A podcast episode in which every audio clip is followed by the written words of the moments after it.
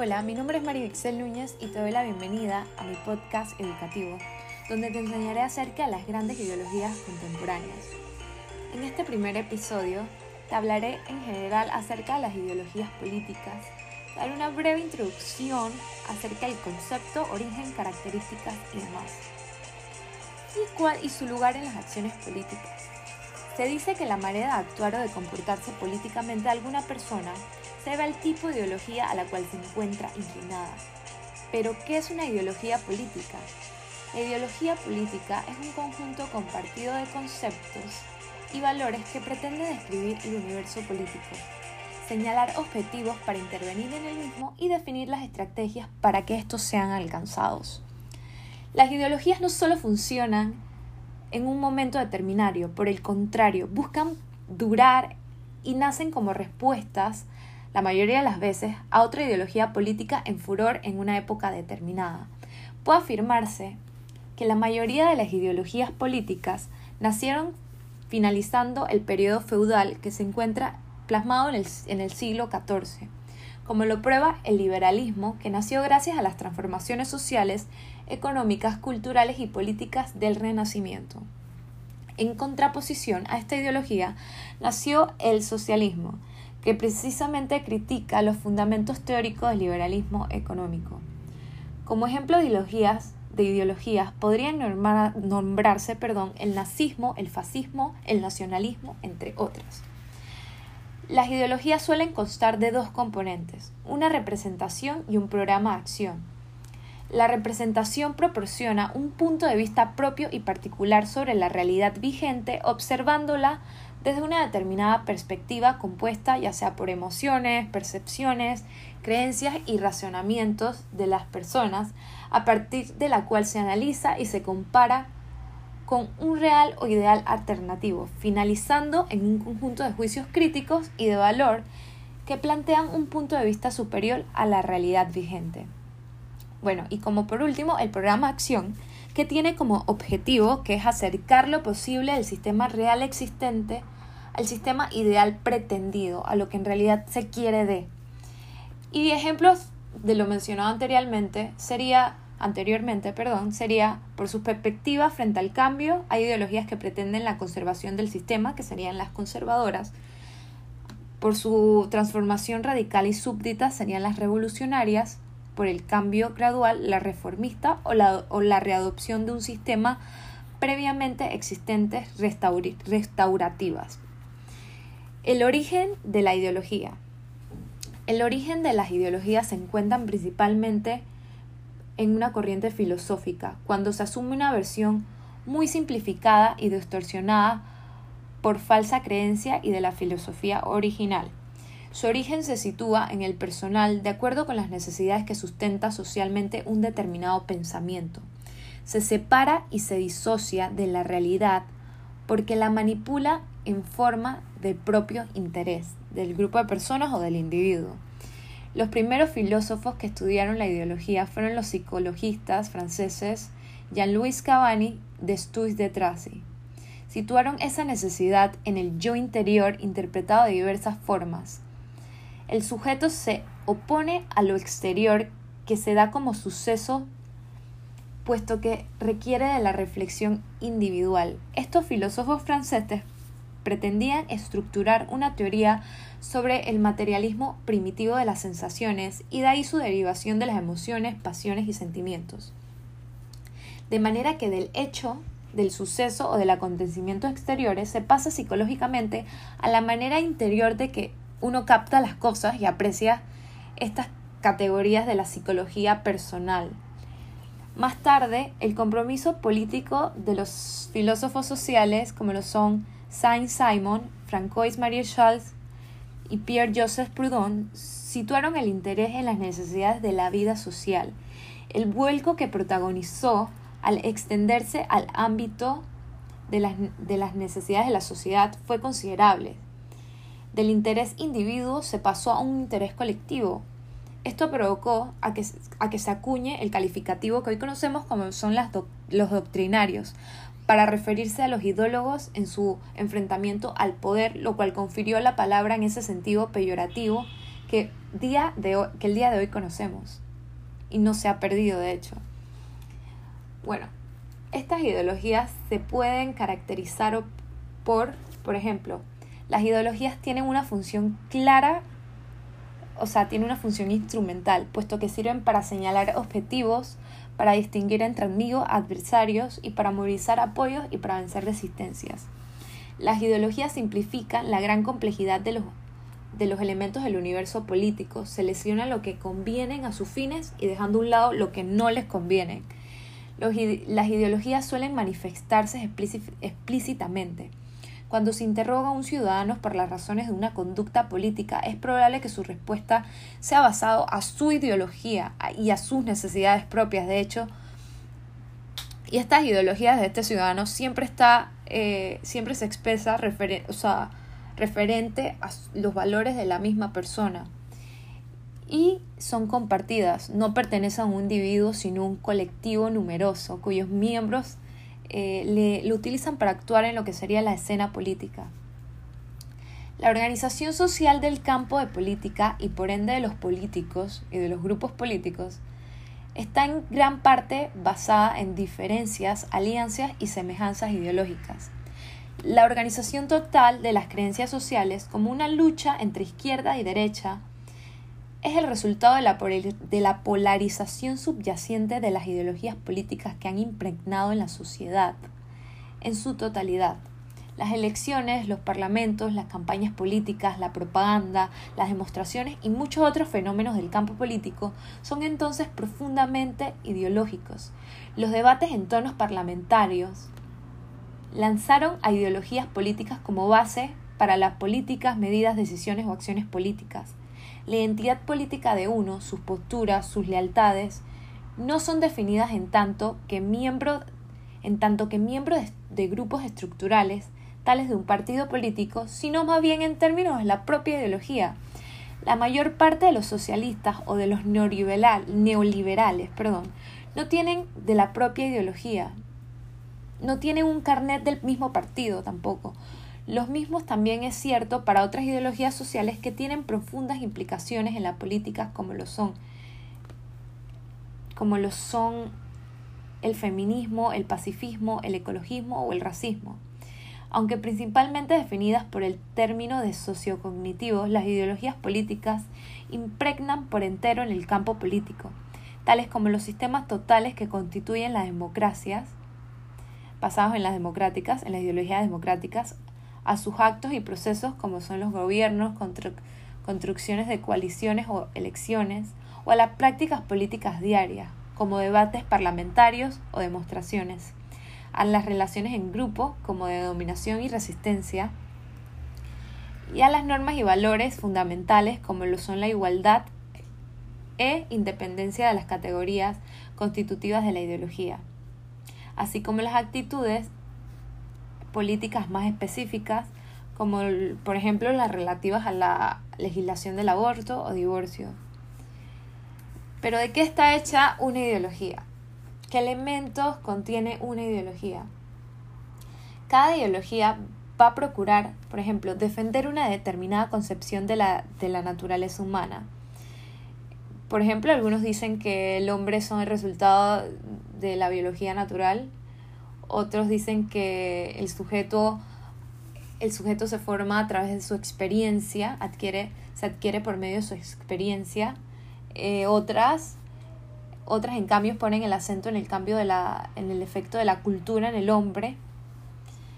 Eh, también difiere una visión de las relaciones entre individuos. Algunas tratan de marcar los rasgos diferentes que existen entre los sujetos, por ejemplo, el género, la edad, la raza, el estatuto social, y otras, por el contrario, eh, le importan más los principios basados en la igualdad y en las relaciones para hacerlas así efectivas. Otro elemento sería proponer un esquema de relaciones entre cada individuo y colectivo social. Ok, hay algunas ideologías que se inclinan por la primacía indiscutible del individuo, de su identidad personal y su bienestar, y otras por el colectivo fuerte e integrado como garantía del desarrollo de los miembros. Y como por último, sostener un determinado punto de vista sobre la capacidad de acción política para influir en el desarrollo de la sociedad. Bueno, espero que este podcast le haya gustado porque de a, partir, a partir de este le estaré mencionando acerca de las grandes ideologías contemporáneas. Saludos.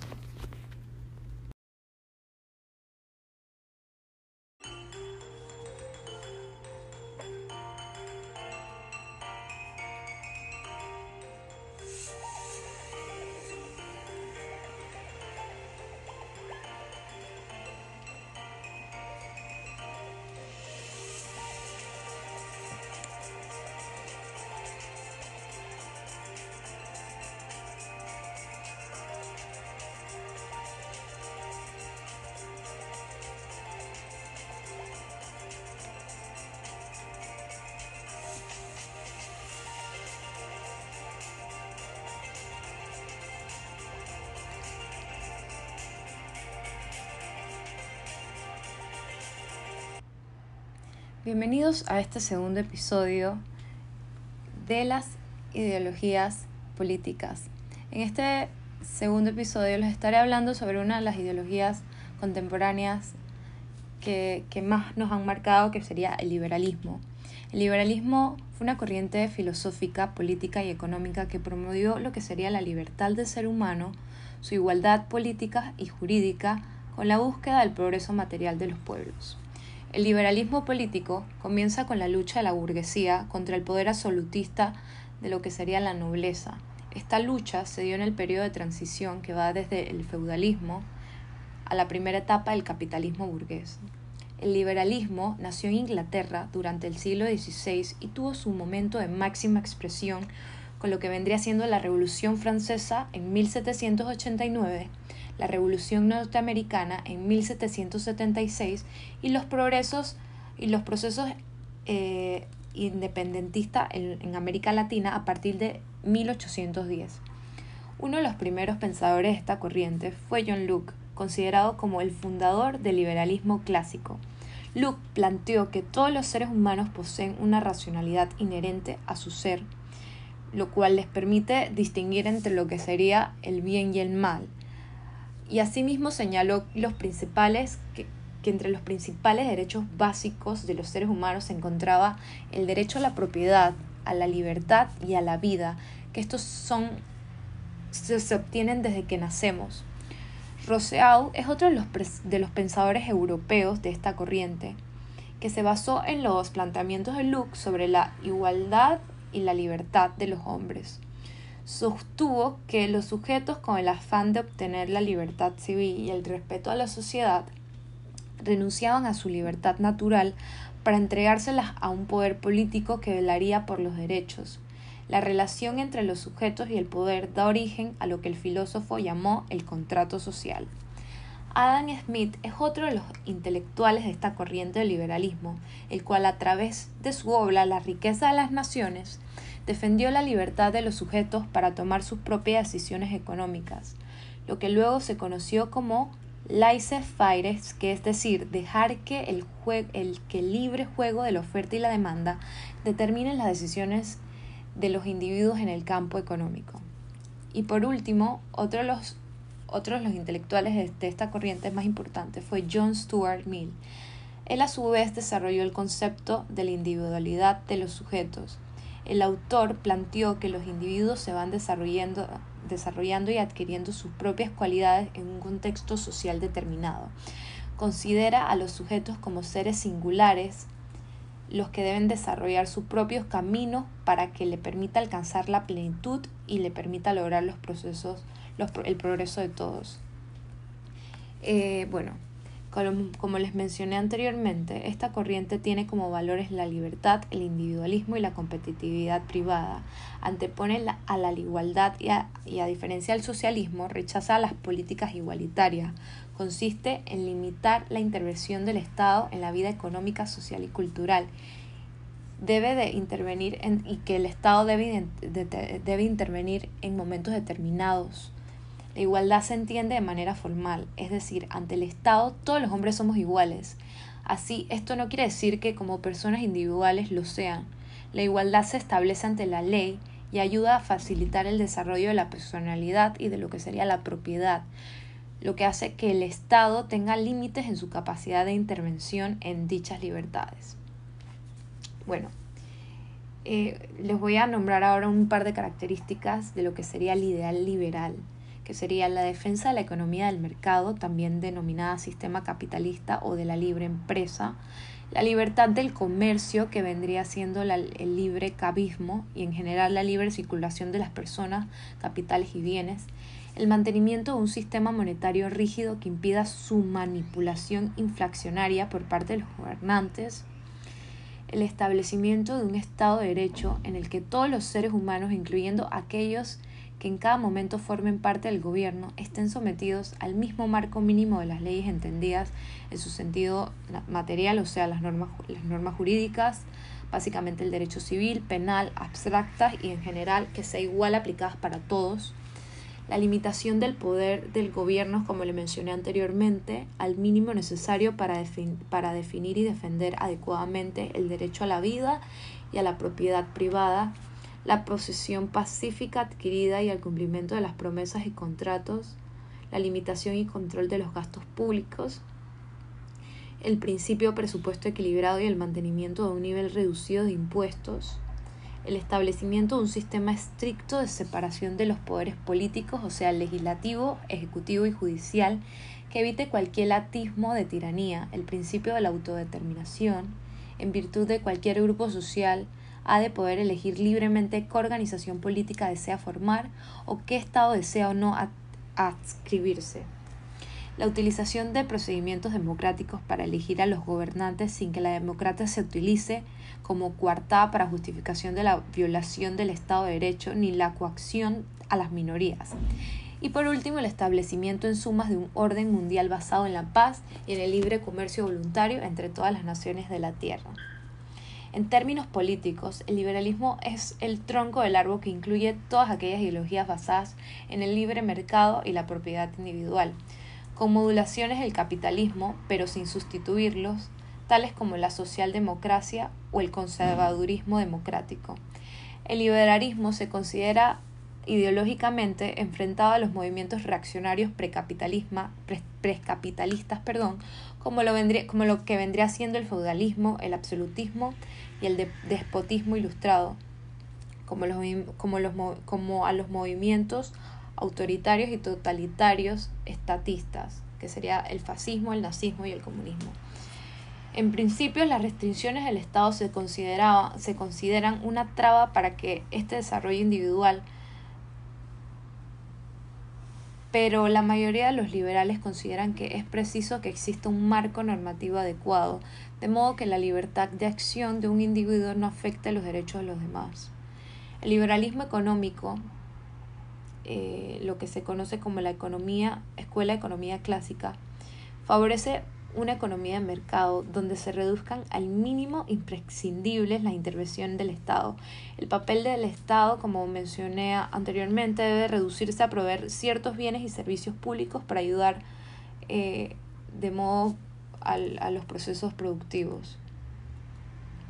Eh, bueno, antes de hablarles de los demás liberalismos, mencionaré acerca de los liberalismos clásicos que se fundan en tres principios el, liberalismo, el individualismo, perdón, que sería que el individuo debe ser libre para forjar su propio destino al margen de sus orígenes y solo debe estar limitado en su hacer por sus propias capacidades, la propiedad privada y la igualdad ante la ley, como les mencioné anteriormente.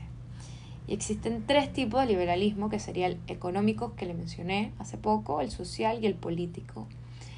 Eh, bueno, el liberalismo económico parte de una doctrina formulada inicialmente por Adam Smith eh, desde 1723 a 1790. Consiste en que el Estado intervenga lo menos posible, como lo mencioné anteriormente. Eh, otras características que de, de, de, este liberalismo económico es la libre interacción de la oferta y la demanda que equilibran la producción y el consumo, las intervenciones alentadas, rompen el equilibrio natural del orden de la oferta y la demanda generando una ineficiencia, ineficiencia. Eh, también utilizan el concepto francés que significa dejar hacer y dejar pasar y cada individuo tiene la responsabilidad de ahorrar para educar a, a sus hijos, pagar su salud y mantenerse durante su vejez. El liberalismo social, también denominado lo que sería el socioliberalismo, tiene su origen en el siglo XIX como respuesta al liberalismo clásico, una especie de, de actualizaciones a los tiempos, por eso en el mundo anglosajón se le conoce como el liberalismo moderno defienden a la libertad de actuar a los individuos y en sus relaciones sociales. Propugnan tanto el bienestar social y el desarrollo social siendo compatibles con la libertad de sus individuos. Existe plena libertad de expresión y religiosa. Surge como la respuesta a las condiciones de vida injustas propiciadas por el liberalismo económico y la revolución industrial en la clase obrera. La función del Estado es la la de garantizar la igualdad de oportunidades, fomentando el desarrollo personal o individual y la libertad de todos los, de todos los ciudadanos, pero en ningún caso la, la de sustituirlos en la toma de las decisiones. Proponen la mediación del Estado para ofrecer las condiciones sociales más justas e igualitarias para los desfavorecidos, como el acceso a la educación y los servicios de salud.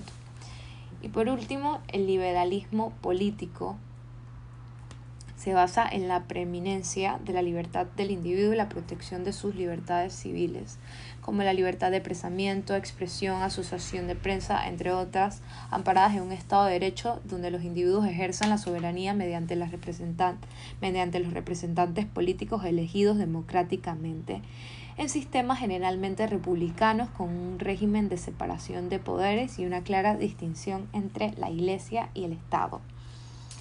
Bueno, en sí, les voy a hablar ahora sobre las consecuencias que trajo el liberalismo.